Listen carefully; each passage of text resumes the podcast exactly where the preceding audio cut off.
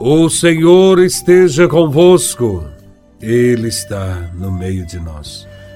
Proclamação do Evangelho de Nosso Senhor Jesus Cristo, segundo São Lucas, capítulo 19, versículos de 45 a 48. Glória a Vós, Senhor. Naquele tempo, Jesus entrou no templo e começou a expulsar os vendedores e disse: Está escrito: Minha casa será casa de oração. No entanto, vós fizestes dela um antro de ladrões. Jesus ensinava todos os dias no templo. Os sumos sacerdotes, os mestres da lei e os notáveis do povo procuravam um modo de matá-lo, mas não sabiam o que fazer, porque o povo todo ficava fascinado quando ouvia Jesus falar. Palavra da salvação. Glória a vós, Senhor. No tempo de Jesus, a celebração da Páscoa acontecia anualmente no Templo de Jerusalém. Esta celebração era para comemorar a saída dos judeus da escravidão do Egito. Era obrigatória a presença de todos os homens. Muitos judeus, com suas famílias, viajavam do mundo inteiro para Jerusalém para esta festa.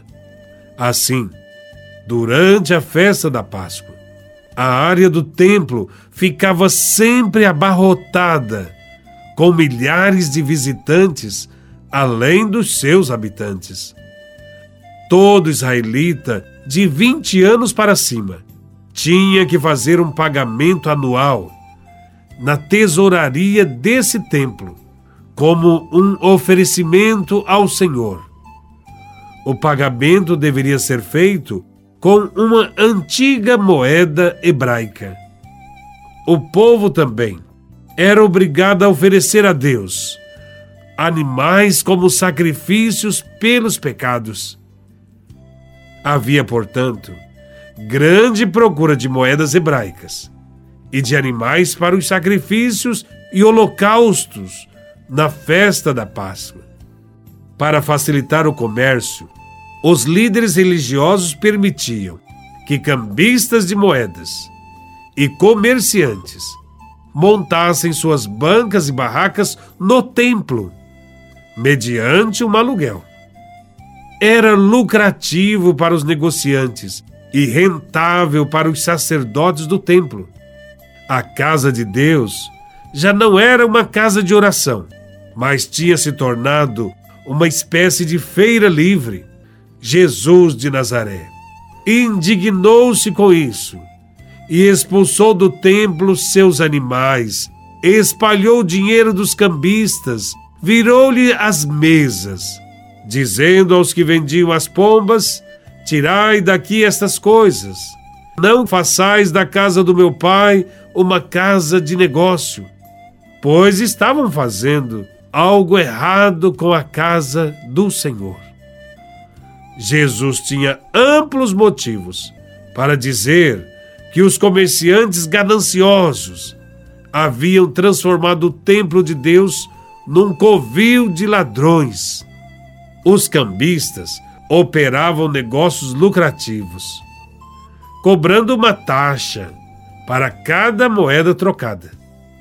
Jesus os chama de salteadores e sugere que a taxa deles era tão excessiva que na realidade extorquiam dinheiro dos pobres.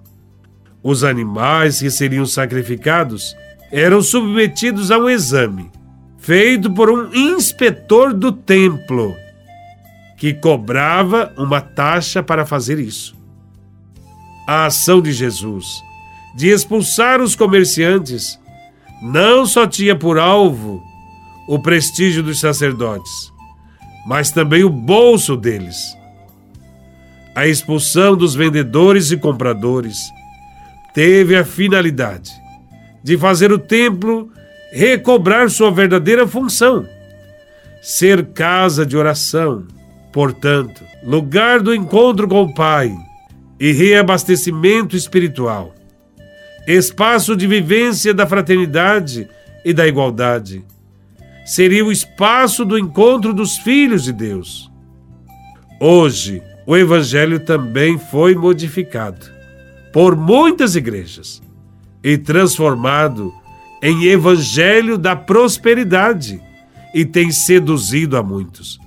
Não faltam fiéis para encher os templos onde o dinheiro é exigido para a conquista da prosperidade financeira e bens materiais.